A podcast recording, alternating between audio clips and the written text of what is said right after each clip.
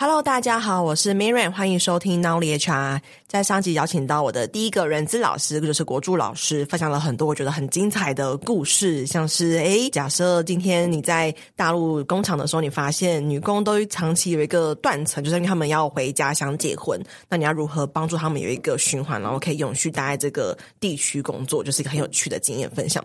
那上一集呢，有因为我就是聊得太开心，所以我忘了问老师，就是我们 Part One 都会问来宾。的就是给人资伙伴的建议，所以在第二集先请问老师，可以给如果还没有成为 HR，然后未来想进入 HR 的话，你会给他们哪一些建议呢？第一集有稍微提到哈，就是说觉得 HR 要做好，第一个就是你的心态要真的把员工真的当有感情的伙伴对待。接下来就是你自己的工作上的生涯哈，就是你如果想要薪水高一点，或者你想要让你的人资比较能够有发挥的空间。好，那通常我都会提醒人资伙伴哦，你要找赚钱的公司，有赚钱的赚钱的公司哈，比较愿意花资源，嗯，啊，但是 HR 要学的是什么？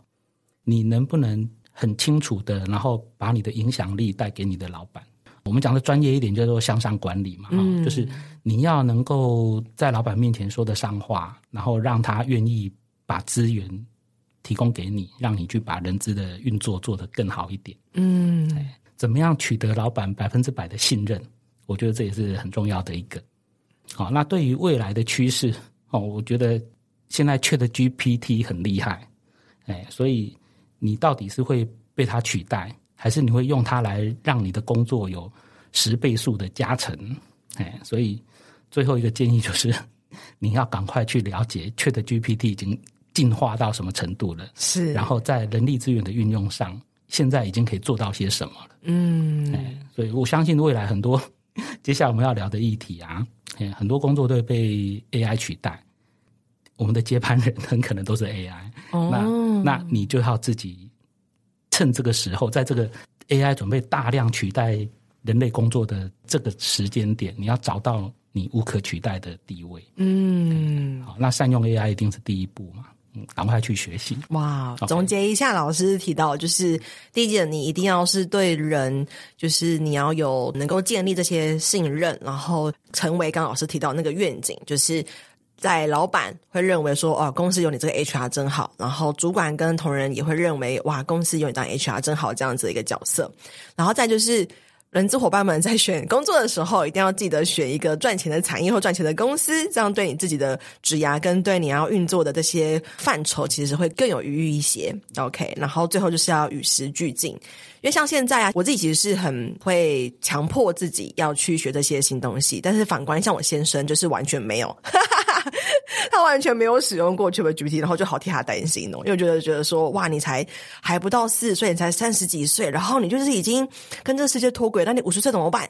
你就会变成一个就是这上古时期的人类这样子，对，所以真的不要觉得说哦，自己已经好像三十几岁还年轻，或是你的工作还好，就是一定要跟着这个社会一起前进。嗯，是。那这集呢，我们会聊聊关于更多人才梯队的部分，因为老师算是我脑海中这个领域的一些专家。那首先第一题，想请老师跟大家分享什么是人才梯队呢？呃，人才梯队应该更更早期哈，其实比较不谈人才梯队。在企业里面最在意的是接班人，嗯，那我们当时谈的接班人啊，其实就是指的就是总经理或者执行长的人选的规划跟培训，是对。那现在讲人才梯队，我觉得更好，因为其实大家就会觉得，哎，那为什么只有执行长需要接班人啊？其他主管或者关键职务不需要吗？嗯，所以讲接班梯队的时候，我们就可以直接去。思考说哦，这个就是帮公司做比较全方位的人才培养，嗯，好，就各层级的人才培养。那好奇什么样子的企业，就是例如，哎，有没有一些判断的依据，是这个公司可能发展到什么阶段？或是他出现了哪些现象，他会需要建立人才梯队？像例如，我之前在帮某个客户做诊断的时候，我发现他们公司的主管其实年资都还蛮长的，大概都有八年以上，但下面的人可能就是两三年、两三年、两三年。然后我觉得说，哎，好像这样就是一个没有很安全的，就是人才库的概念。所以，以老师的角度来说，什么样子的企业会需要建立人才梯队呢？其实现在这种知识性的东西，哈。问 ChatGPT，他说给你看很完整、很很好的答案。是，我觉得用我们直接的联想哈，标准答案一定是啊，一定是所有所有企业都需要嘛，嗯啊，一定所有企业都需要。我们讲的比较聚焦一点，好，我觉得像那种连锁企业，连锁连锁企业，因为它会一直要开店，是，而且它的那个人，譬如说。他所需要人的那些职务，或者是，譬如我们讲，呃，区督导啊，或者是店经理啊，这些，他需要的量很大，是，所以他很很值得做这些接班梯队的规划。嗯，那以组织的成长来看，我觉得成长期的企业最应该做。嗯，啊，就从他从草创期，草创期就是拼命赚钱嘛，打市场，成长期他就要开始去思考，我的未来三到五年，我的组织会变成什么样？嗯，通常老板就会直接去敏感，我的关键人才够不够？嗯，所以最值得做的是成长期的组织。嗯，好，那衰退期的，呃，其实也也还好啦。你只要 你要想的就是，如果有一批关键的人才要慢慢退休了，那当然也是要尽快来做这些人才梯队的布局，可能会更好。嗯，对，所以其实还蛮鼓励每一家公司的人资单位哈，其实可以把这个当成是一种。例行性的运作，嗯，而不是一个专案型的运作。哦，哎，因为我们讲说，不是只有执行长的接班人嘛，是，而是各个关键职务哦，包括各层级的主管，对，那你就可以连接你的晋升。绩效跟人才发展的培训计划，嗯，就做一个我讲的，变成是一个公司例行性的运作模式，嗯，我觉得会更棒一点。所以我想到的是，这点像是我们可能每个年度或是在盘点一些人力盘点的时候，会去思考，哎，哪边有断层，哪边流动特别高，或是哪边可能关键职位，或是未来可能要拓点的时候，我们需要做什么样子的储备，或者是养成这样子的一个例行性的工作，而不是一个哦。专案，然后结束就没有后续了。嗯，如果我们讲说稳定的晋升规划啊，那就是一个例行性，就是 routine 的人在做。那如果我们讲说你去思考你未来明年、后年或者三年，你的组织会运作成什么样？啊，譬如说我们讲刚刚讲的连锁店，我三年内要增加两百家店，你可想而知，那我就要培养至少两百位合格的店店经理出来嘛。对，那你当然就就很必要去做。这样子的的接班计划，嗯，原来，所以在这边大家听到，如果 HR 伙伴们，你自己所在的产业是零售的话，其实这个就变成是必要做的那个产业。那如果你自己的公司，它是在整个企业成长周期是属于成长期的话，也是属于就是必要做的，所以你就要很去思考，可能不管是在选用预留的时候，都要把这个概念带进去的意思。对，嗯，那也好奇，就是如果对企业主或是对企业这个个体来说，人才梯队对企业的好处有哪些呢？好，我我念一下那个 GPT 的答案。GPT 的答案，他说好处很多，譬如说，主要就是因应企业的长期的人才规划嘛，因为大家都知道，你你再好的想法，没有人去实行，那那什么都做不了。对，所以所以第一个就是你如果。能够掌握公司未来的组织发展的路线啊，或者规模，然后去跟他规划相对应的人才的培训跟接班计划，这个一定是主管老板最喜欢的。嗯，所以如果我们有系统的做，啊，就可以满足我们长期的人才规划。嗯，这是这是最基本的。更深层的就是我们在谈组织，通常我们认为，尤其我们做人资的哈，组织绝对不只是赚钱啊，赚钱是是手段，不是目的。嗯，所以我们常会问老板，那赚钱之后，你希望你的组织长成什么样？嗯，哎，所以我们认为，组织应该是老板他他有很好的理念跟想法，想要透过这个组织去实现出来。是对，所以我们就会去比较深刻的去把它转换成。经营理念啊，或者是企业文化的实践啊，对对，所以当我们这些主管群，我们希望我们的组织变成我们想象的那个样子，我们就不会，我们应该要去培养我们理念相近的主管。嗯，举个例子来说，我我曾经在一家很大企业的电子五哥的其中一家，我的总经理非常厉害，我在他身边观察，他可以七年创造出一千倍的的成长。一千倍，非常非常厉害的一个总经理，但是我 我说他永远不会成为是执行长的接班人。哦，因为他的管理理念跟组织想要发展的就是不一样。哦，就管理理念，嗯，对，所以如果我们想要，譬如说我们想要让这个总经理真的成为执行长的接班人，我们就有必要让他很清楚。我们要的除了你的很很强的绩效以外，嗯，我们更要的是你以身作则的领导风范，嗯，因为我的组织并不希望因为换了接班人，整个文化都变了，嗯，所以第二个很重要的就是，我们其实可以透过接班人的接班梯队的规划跟培养，培养我们理念一致的领导伙伴。哦，我觉得这个才是对我们 HR 来讲。更深层要去思考的，嗯，这也很重要，因为这个 leader 常常说 leader 是一个小按钮嘛，他会控制下面的很多种子，就这这串种子。那这个 leader 如果他的方向一一偏，或是他的无法承上的话，或是承上启下的话，其实很多公司的政策都没办法被落实。是，嗯，是，比如说我们知道那个平衡积分卡的概念啊，在台湾其实一直没有运作的很好。那如果我是一个企业的创办人，我当然希望企业可以永续生存下去，我一定会考量短期的获利目标跟长期的经营思维。嗯，对。但是如果我们提拔出来的一个接班人，他是我又不知道我在这里会做多久，嗯、我就是创造短期绩效，那长期的经营思维就不管了。嗯，对，肯定就不会是我们想要的接班人嘛。是啊，类似这样的思维，所以我们应该可以透过接班人的那些我们要的条件，或者接班人的模组的规划。形塑来开始做比较适合的，尤其是我比较在意的，就是要把经营理念、好企业文化要砍进去，嗯，成为我们真正想要的人选的一个很重要的条件。但我有一个问题，因为像刚刚提到说，这个会创造千倍业绩的总经理，他应该可能是从别的竞业或同产业挖过来的。换言之，他应该不是一个白纸。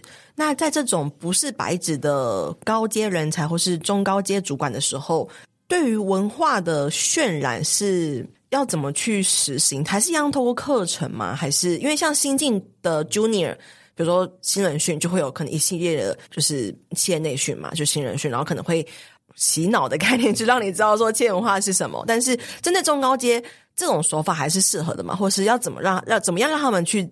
更买单，或者他们更有意识的了解到，哦，公司理念是这样子。通常上课是最没有效果的啦，虽然我们还是积极的鼓励要做培训。是哦，那现在培训很多元化嘛。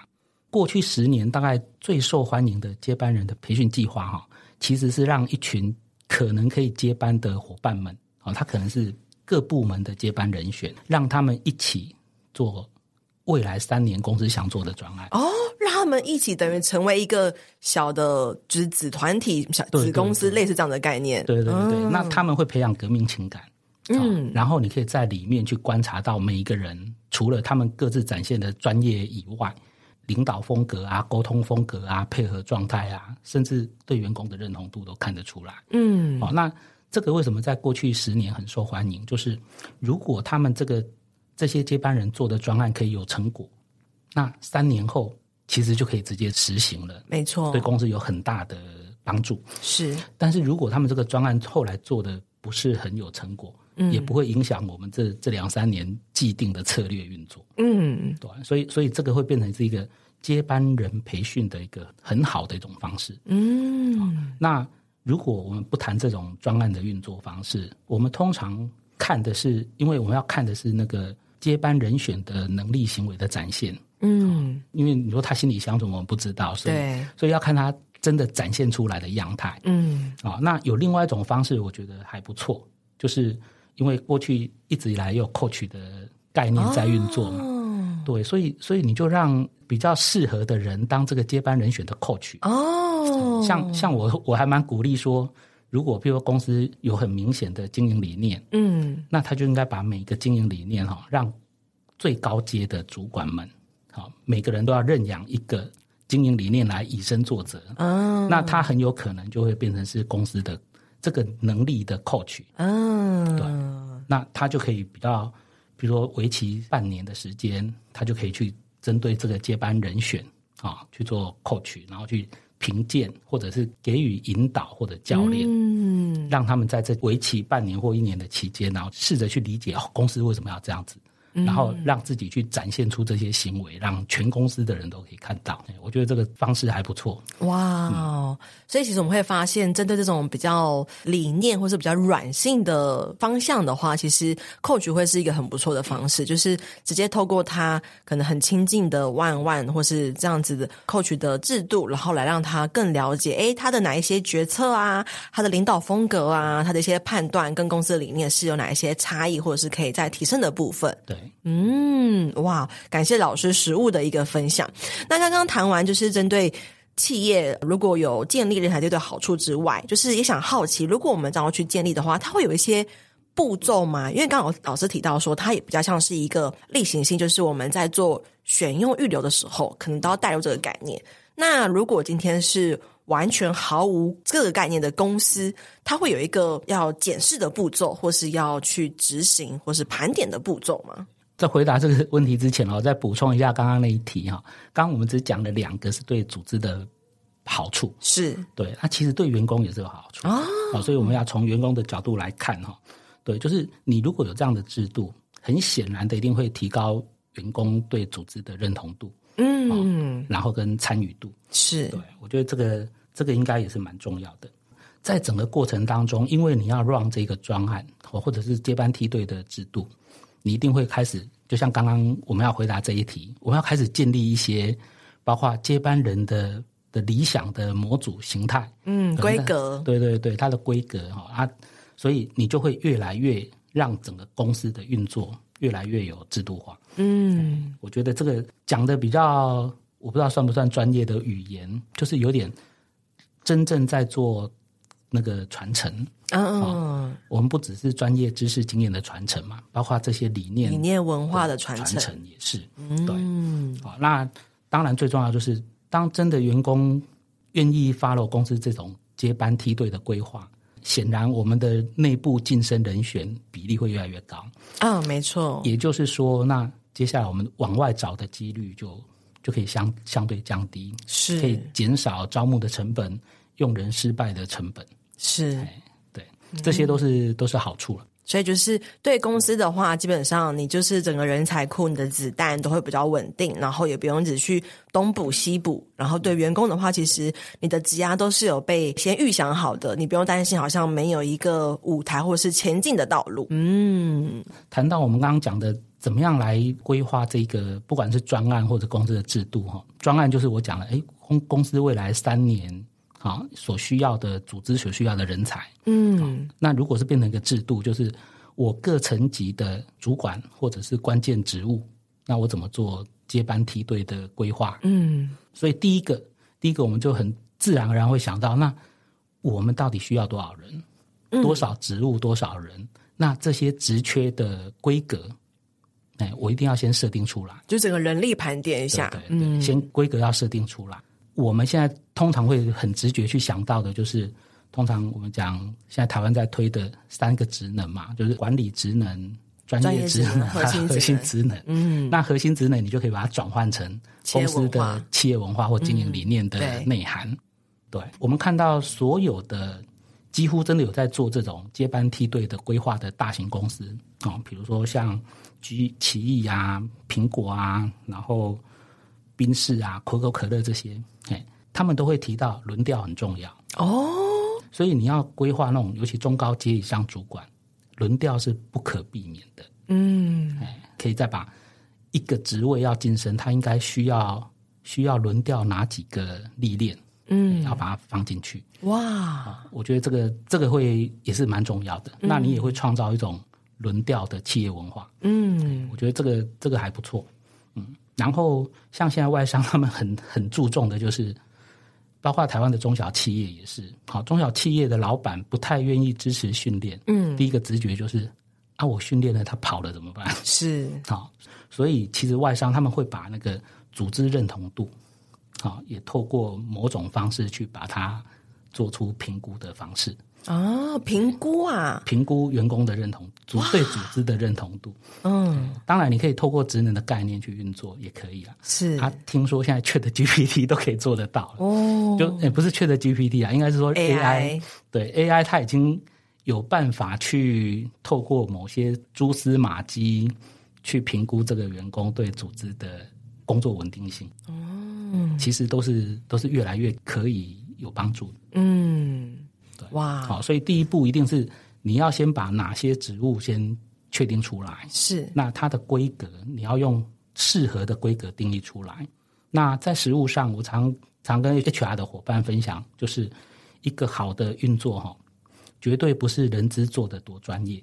嗯，好，那不是成功的关键。成功的关键是如何透过你的运作，让全公司有共识。有共识很难呢。有共识就是老板认同，然后主管认同，员工配合，然后人资人资人员觉得，嗯，这样子还符合我的专业的规划。嗯，我们现在都期望人资伙伴可以是企业内部的顾问嘛。是，对，所以成功的关键是在于整合大家的意见，对，而不在于人资要规划的多专业。那规格出来之后，接下来就是人资的工作嘛，就你必须要有一套能够说服主管跟老板的人才盘点或者评鉴的机制。嗯，哎，那我们就可以对应出哪些人是我们所谓的可可培养的人才，然后他目前的能力在我们的规格里面他缺哪些东西？那缺的这些东西，依照公司的培训资源或者轮调资源。他大概多久可以可以被我们培训完？嗯，所以你就会规划出来。我目前三个月内可接班的人选有几个？我们点出来的那几个职位，三个月内有几个可接班？然后可能一年内的、两年内的、三年内的，大概会有多少人？如果他们不离职，我们大概会有多少人可以应付或者补上这些我们所需要的职缺？嗯，这样就可以可以比较有系统的规划出来。附带一点就是。我们通常不会完全培训好才让他接班，哦，所以如果人资你要做的更精致一点，你可以去把那些能力去做哪些是必要的哦，就是一定要被评估认可，那他就可以接班，嗯，然后接班之后可以再继续完成培养。这些规格的培训，嗯。啊，我觉得你可以去点出哪些是必要的，要先短期内赶快让它完成，嗯，这样子可能会会让你的运作更有弹性。哇，所以我听到的是，可能第一个步骤，其实你必须要先做一个人才盘点的组织图，现在的、未来的都要先架构好，然后这些位置、职位出来，position 出来之后，这些人才的规格、他的能力呀、啊、他的一些必要条件、他的一些选修的条件，其实都要把它罗列出来，然后再看一下，如果我们把人放进去的话，诶，有哪边是有漏洞要补的？然后哪边可能是可能我短期可以做一些轮调的，那我轮要轮去哪边位置的？这些其实都要把它做一个详细的 plan。嗯，是。好，那如果谈到人数的时候，就是更实务了。到底公司期望的接班人选，好，比如说这些职务到底需要几个人才安全？鸡蛋不能放在同一个篮子里。对对对，那这个你就要把离职率再考虑进去啊，嗯、公司的离职率。没错没错，所以。也是因为这样的概念，所以我相信现在大多数人资伙伴都知道，关键人才的留任率比员工离职率现在更被看重了。没错，对，好那，所以当如果你有这个 KPI，那你就要去想看，诶，那我的关键人才有很明确的定义出来了没有？哦，这是一个更前面的一个议题了。对对对，嗯、这是这是一起要去处理的。的议题啊，嗯，对。那也好奇是尹老师，你过去不论是在企业里面，或者是你现在这十几年辅助辅导企业的一个经验来说，就是人资伙伴在实务上有哪一些常犯的错，或是有哪些细节是很需要注意的呢？以这个接班梯队来讲，哈，那我我觉得人资人员要先思考的大概有几个问题哈。第一个就是，当我们清点出接班人选的时候。我们要让全公司人都知道吗？啊，还是要吗？还是我们要让被点说，哎，你是公司的的接班人，重要栽培人选之一，你要让他知道吗？嗯，对啊，他知道会不会 会不会就是让别人也其实都知道？嗯，对，还是都不要让他们知道？我觉得人资第一个要去思考这个问题。可是如果这个跟绩效考核晋升挂钩的话，是不是就？因为你被晋升了嘛，就大家都会知道，所以是不是会公布？如果晋升之后，晋升就是我们的目的啊，就是我们在做接班梯队的规划的时候，目的就是协助他安全被晋升嘛。嗯，嗯嗯，好，对，所以晋升之后，当然大家都会知道，但是在我们讲的就是晋升之前，嗯，那这个没有标准答案，我觉得是要看文化、企业文化还有员工的成熟度。嗯，哎，员工的成熟度。譬如说，我们讲那个 IBM。IBM 跟基于他们之前在培养接班人都是很明确的，嗯，他会在可能三年前或五年前就公告，哎，我们就是有哪几个，就是我们会开始给他们特别的培训啊、轮调啊，甚至成为执行长旁边的特助啊，啊，都是为了可能三年后、五年后我们要决定到底是哪一个人选啊，对。但是你知道他们最后只会决定一个人选嘛？对。那另外两个人怎么办？他们还会。安于说啊啊 A 晋升了，那我 VC 我还愿意在 A 下面工作吗？好难哦，通常不容易嘛。对对，所以 IBM 本来就想好了，好或者 GE 他们都想好了，就是哎，我们欢欢迎你们就去另另谋他就，哦、你们可以去到任何相关的的公司，好像 IBM 很成功就是这样啊，他很多没有被选为接班人的，都会到其他的。供应商那边去当总经理，嗯，对，那他还是会感激 IBM 给他的培训。培训嘛，所以反而是他会成为更稳定的供应链，嗯，甚至会有更好的品质或更好的价格，嗯，因为他去供应商那边当总经理，他会把公司治理得更好。是啊，对，因为是他他已经培训过的一个。经营者了，对，甚至他更知道怎么跟 IBM 合作嘛，好、嗯，类似这样子。所以你会知道早期哈，早期的科技总经理们、科技公司的创办人或总经理们，哎，他们都还蛮引以为豪，说他们在 IBM 待过的。嗯，好，这这就是 IBM 成功的地方。好，那我们再来反观看另外一家公司，就不要不要讲是哪一家公司了。他会发现，好像台湾不太适合这样做，因为人都会跑掉。而且杀伤力还蛮大的，所以 所以你会看到有些公司，它就会变成真正的领导者退休，哎，他就把一个集团拆成两个集团。哦，他一样一段期间在培养两个接班人，但是最后呢，一个都不能少，哦、所以他就把一个集团拆成两个集团，就可以这样子做，就各自做，各自当一个头嘛。哦，好，然后呢，你也会看到有双手掌制。对，哎，以前大家都说双头马车坐得下去吗？哎，但是因为只有一个接班人，杀伤力是很大的，嗯，所以就会有双手掌制。这个都是会变成，就是我们讲的没有一定的答案，但是你自己就要去评估，你觉得怎么样对组织最好？是，哎哇，对，所以这个就会回到我们刚一开始刚刚提到的说，那我各个梯各个接班梯队的人选。我到底是要公布还是不要公布？嗯，哎，那我是不是做好我后面的一些规划？好，那如果说我们讲比较温和的做法，或者是说就我自己的实务经验，我觉得比较比较适合的做法是，我们把制度讲得很清楚。嗯，好，譬如说我们的晋升制度，好，会连接到你的绩效，会连接到我们对你的职能评鉴，好，但是你会什么时候升迁？我们是不会特别讲谁是接班人的哦，但是我们会让他感受到，他好像有在这个制度里面更多的培训资源用在他身上哦，但是不会让人家不会让其他人很明显感受到，哎，好像就是他不会引起不必要的纷争这样子。对，哇，很实物的分享哎，我们刚刚一直沉浸在老师说的那个步骤里面。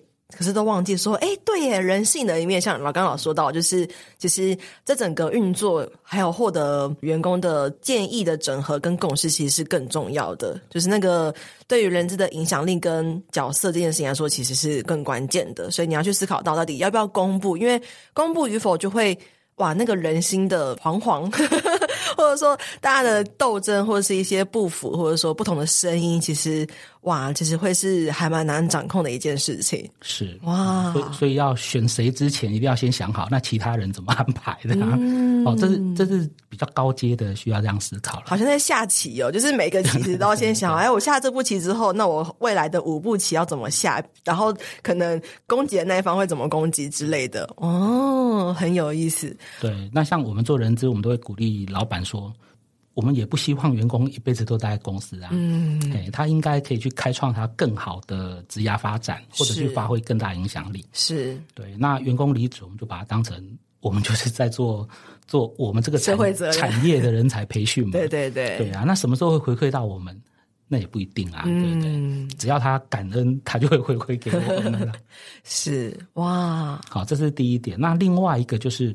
大多数在做人选的评估的时候，我看到大多数公司都是在用人评会，对，啊，人评会。就跟晋升一样嘛。这个也是见仁见智啦。嗯、那像我个人，我是非常不赞成人评会的。哦，因为人评会它这个机制本来利益很好，嗯嗯，但是但是人评会很容易会流于那个叫什么？私相授受，私相 授受，就是就是，比如说我有一个我要提报的一个潜力人才，嗯。对，好，甚至不管是晋升还是说光只是提报潜力人才，然后要被通过嘛？人评会就是要通过与否。对啊，那我就会去跟其他部门稍微打一下关系呀。就是这次我提啊，你你挺我，那下次你提的时候，我一定挺你。哦，那人评会就会变成失去他真正想要客观评估的一个依据。嗯，对。即使你的第一批，譬如说你的第一届人评会可能会相对客观啦，但是之后就很容易流于只是形式。嗯，然后如果我们回到组织的整个管理的基本概念，当我们要培养一个接班人，好，包括我们讲说各层级的主管，我个人认为就跟绩效一样，啊，我们绩效的好不好，一定是主管来百分之百决定。嗯，哎，你像很多三百六十度评估，他们也会知道说，我们三百六十度不是在评估绩效。哎，我们在评估他的行为展现，嗯，好，这个才是三百六十度的原意。对，你如果把，譬如我们讲学校，你知道台湾现在学校都是老师要接受学生的评鉴嘛？嗯，对啊，所以所以老师都不敢得罪学生，是，他就会失去教育本来想要教的更好的一些内涵或者动机。所以回到组织也一样，我们不会让部属来评断主管的绩效，嗯，因为主管他。我们赋予他主管的职责，他就百分之百去承担。对，所以我认为一个主管的接班人，真正要评估的是他的主管认为这个人值得栽培。嗯，然后人资或者公司用企业文化或者我们要的一些核心的，不管是职能或者是我们要的特质，我们去评估公司要的，诶，他符合的状态，然后主管去评估他的专业的状态。诶，我觉得这样其实就够了，嗯，而不应该不见得需要用人评会，因为你真的用人评会，你说其他部门跟这个人的互动有多少啊？对他的认知有多少？他怎么去评估？对，我会打一个问号。嗯，哪一种或许可以做人评会？就是我刚刚提到，比如说像连锁事业。哦，因为你的可能职务的方选都是很接近的，对对对，哦、所以让更高一层的人组成人评会，加上人资跟最高层级的主管，因为他的那个我们讲说，哎，区督导啊，然后店经理啊这些，因为他的那个一致性比较高，哎，所以大家对他们的工作掌握可能也会相对比较熟悉，嗯，所以或许比较还可以运作运用这个人评会的方式。不然的话，我个人其实是人员在晋升用人评会的方式。以我 我做 HR 这么多年的立场，我待的公司我几乎都是极力反对的。嗯，对对对，我都觉得我们应该让他的主管说了算。嗯，然后我们去侧面或我们用我们的评估方式去补足。嗯，上一阶主管的不足，我觉得就可以了。哇，好棒的分享！所以在这边有听到，就是食物中人之如果要去开始进行人才梯队的话，可能有几个要注意的。当然，像刚提到的，诶，名单要不要公布？这是一个可能你要很了解你们公司员工的成熟度跟文化，然后去决定与否这个名单。那再就是，诶，这个决定的。过程跟或是机制，人品会是不是适合你们公司的？那它会不会有一些利弊，或是有一些可能老师刚刚讲到的？诶，就是大家会轮流啦，或者说私下会去有一个关说啊，而不是这么的呃符合人品会的初衷的一个方向。嗯，对。哇，今天这集非常的收获满满，感觉又是上了一课呢。那我会把老师的相关资讯，包含老师的一个网站国驻 国，那里面也是一些基本资料啦。嗯，然后有，有老师联络方式。OK，在那边留言一定是可以，我一定可以接收得到。嗯，没错，对对对。哎，不过我最后要补充一下哈，就是当你做这么多，真的要规划这些东西啊，那你如何去检视你自己的绩效好不好？哦。好，所以针对这个接班梯队的规划执行，你还是可以自己设一些 KPI。嗯，那我认为其实最重要的一个 KPI 哈，就是这些关键人才对公司的满意度。也就是说，回应我们刚刚提到的，中小企业最怕我培训完了，然后他就跑了啊。对对，所以你可能要透过你的方式去留意、嗯、这些人才，像像外商企业，他们都是讲组织的认同嘛。对，那你就要去用你的方式去试着去了解这些关键人才对公司的理念啊、运作的方式啊、制度的设计啊，他是不是越来越喜欢公司？嗯，还是其实他。就是很扰民，他 已经提出很多他觉得应该要调整的部分，然后我们还是都不理他。嗯，他可能 可能势必就是最后还是会离开嘛。好，所以人资应该去关注一下，嗯，就是这些关键人才的满意度，这算是领先指标。然后留任率，然后就是就是落后指标。嗯，我觉得这个至少是要看的。好，那其他的就是。关键人才，既然它定义成关键人才，那这些人才他的绩效是不是都还是持续维持的中高的档次？哎，还是说，哎，他虽然是关键人才，但绩效有往下的趋势？嗯，哦，那这个你如果把它设成 KPI，你就会去重视它。对，类似这个。然后关键人才的升迁率，哦，像我之前在连锁企业啊。我们有一年就是定义说，诶，我们之前的我们不讲关键人才了哈，我们就讲说我们的那个从服务员到到乡里到副店长到晋升为店长的升迁率，哎，我们就评估，哎，过去两年大概在四十五趴，哦，一半，将近快一半。啊、对，然后因应我们的扩店计划，我们觉得有点太慢，嗯，所以我们号称要让它提升到一百趴。哦。对啊你，你当你你这样设 KPI，你就会努力去做，嗯，对，所以你就可以去检视说，哎，我的我的内部人员的这个这个升迁率，升迁率越高，代表离职率就会越低，是，哎，对，我觉得这个都是可以参考的。嗯，好，哇，老师刚刚讲到的三个，我觉得第一个最让我讶异就是那个领先指标，就是满意度的这件事情，或是我自己的过去的习惯，我会很专注在这件事情上。举例来说，哎，我们培训啦，然后要上什么样的培训，培训状况如何，然后他现在的绩效能力如何，然后又忘记他个人的感受，他个人会不会觉得说，哦，好扰民呢，或是压力好大，或是觉得好像没有自信，或是没有更多的一些支持等等之类的，所以确实。被加入到这个人才梯队的这个养成计划里面的这些人的满意度，其实是我们很要关注跟去把握的一个保护住的一个指标。嗯，哇，人资伙伴可以尝试做做看。很感谢老师的分享。嗯、那我一样会把老师的相关资讯放到我们节目资讯栏，所以如果各位伙伴你未来如果有更多的课程，或者说想要找老师做进一步的顾问辅导的话，也欢迎跟我们的国柱老师联系。那我们下期见喽，拜拜。哎，拜拜。